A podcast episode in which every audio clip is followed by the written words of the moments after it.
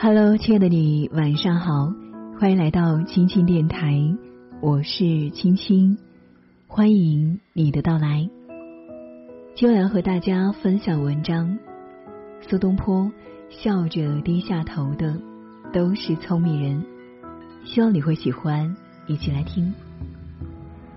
苏东坡曾说：“匹夫见辱，拔剑而起；挺身而斗，此不足为勇也。”天下有大勇者，卒然临之而不惊，无故加之而不怒，此其所挟持者大，而其志甚远也。稍微遇到一点冒犯就急着跳脚，要撸袖子干架的人，不算是勇敢。真正的勇者遇事不慌，哪怕是受到侮辱，也能控制情绪。不与之争辩，只是因为他胸怀博大，修养深厚，志向高远。笑着低头是一种修养。苏轼被贬黄州之后，在东坡开了一块地，自号东坡居士。他白天种地插秧，晚上去黄州城里闲逛。一日，他在城里游玩，一个醉汉冲出来撞倒了他。这个人满身酒气，骂骂咧咧的就走了。苏轼不以为然，反而说自喜见不为人时。有时候人和人之间容易起争执，就是太拿自己当回事。一个人的自我越硕大，就越容易和别人的自我起冲突。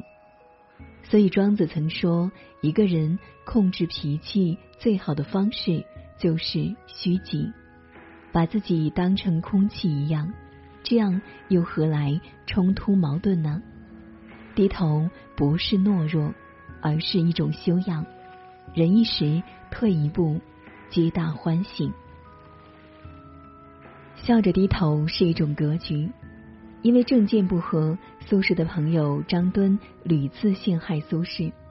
宋朝不杀士大夫，张敦就把苏轼流放到海南，让他垂暮之年枉死荒岛。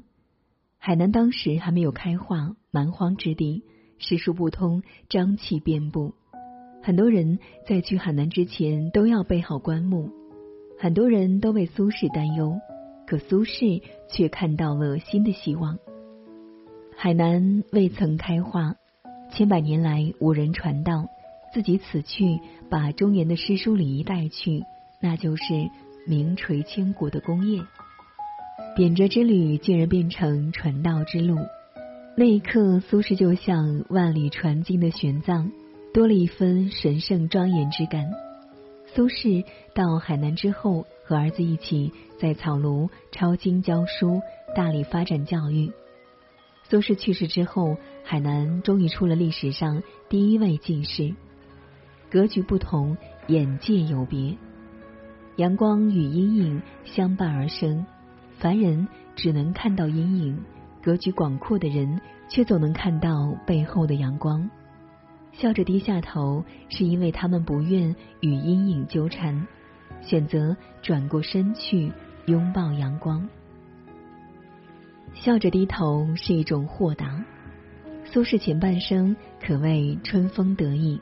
他有很多朋友，有的仰慕他的文采，有的倾慕他的权威。苏轼被贬谪之后，有的朋友消失不见，有的朋友落井下石。从黄州到海南，半生飘零，大都是拜曾经的朋友张敦所赐。后来苏轼预设北归，在苏轼可能重新掌权的情况下。张敦的儿子写信求苏轼放张家一马，苏轼对这位昔年好友却提不起半点怨恨。妻儿的病死，自己的落魄，好像都变成了遥远的过去。过去的事情再提他干什么？苏轼还安慰他：好好养病，身体重要。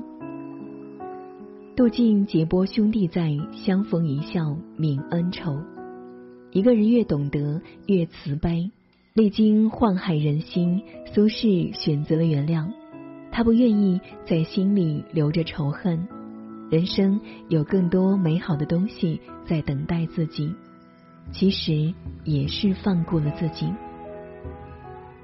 低头不是无能，宽容不是软弱，宽容豁达，志存高远，默默修炼自己是最高明的处世之道。生活总是充满酸甜苦辣，笑着低下头的都是聪明人。好了，今晚的分享就是这样了。不知道您听完会有怎样的感受？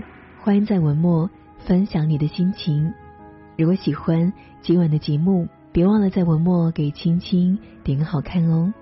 也欢迎你分享到朋友圈。我是青青，感谢您的守候聆听。愿你长夜无梦，晚安啦。风雨暖洗着春涛。福缘小南成花苗，女儿红酒十八招，清醒出城是窈窕，长街两岸新柳摇，青砖践踏姻缘报，父王女家人家好。故居他人百般邀，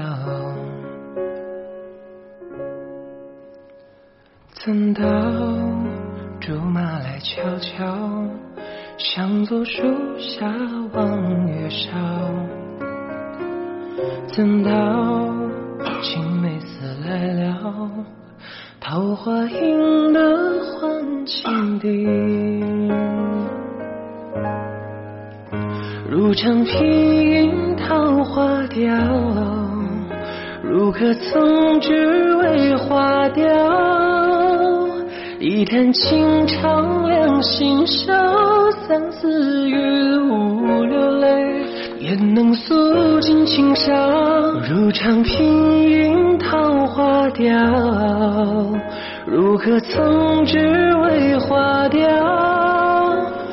若可一次换今后，一坛酒，一生醉，愿这一世不再长。